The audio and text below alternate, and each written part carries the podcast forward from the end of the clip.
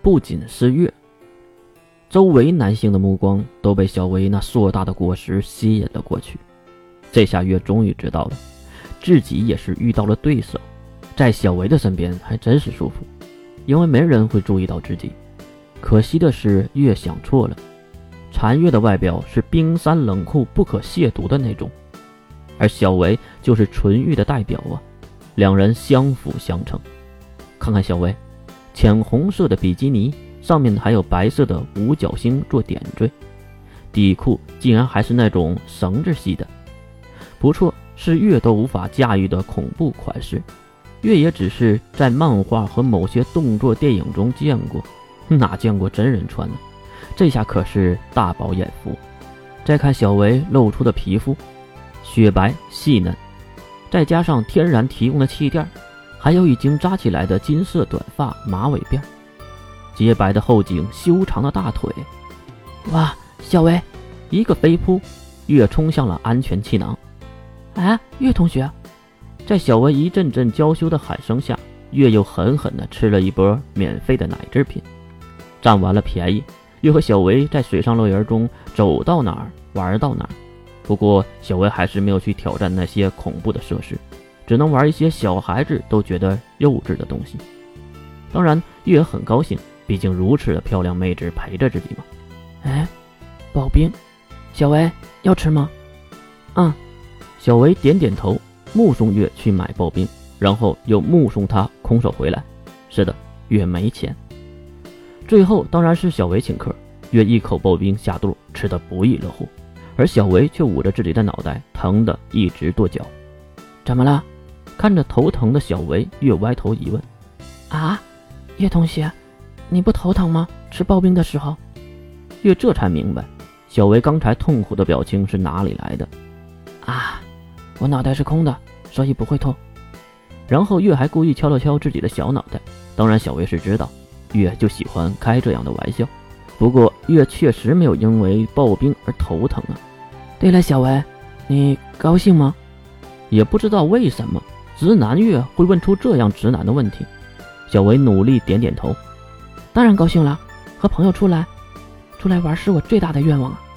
月听到这话，欣慰的笑了，心想：这样的女孩不知道未来会嫁给谁，也不知道谁上辈子拯救了银河系，不然怎么能娶到如此好的老婆呢？哎，月同学，你看，就在月胡思乱想的时候，小维发现了什么，顺着指尖看去。原来是一个戴着鸭舌帽的男性拉着一个小女孩，很明显能看得出这个小女孩不太愿意。哎呀，就是熊孩子闹呗。月其实就是不想去惹麻烦，他已经看出了问题，那就是大人和小孩一定是不认识的。我去看看。还是小维心地善良，哪有月那些弯弯绕绕，直接放下了刨冰跑了过去。你在干嘛？一把扯住男人的手腕。让男人一愣，当男人回头的时候，更加诧异，眼前这个大美女是什么情况？哎呦，小丫头，你干嘛？你，哎哎哎哎哎哎，疼疼！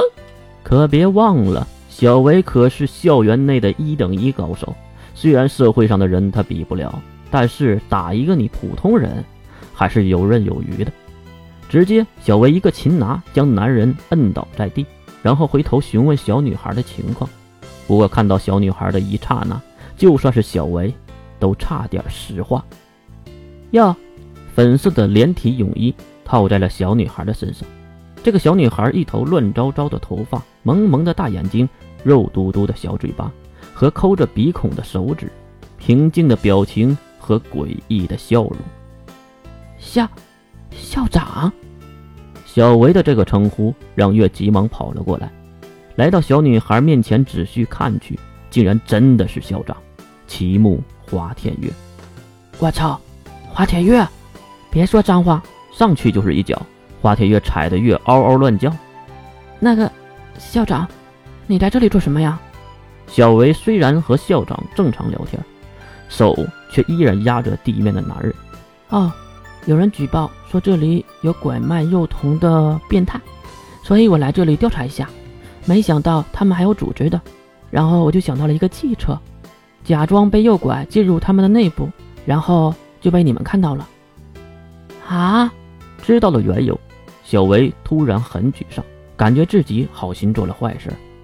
看到小维的表情，花田月是什么人？他马上就安慰道：“哎呀，嗯，还是小维你出手相助。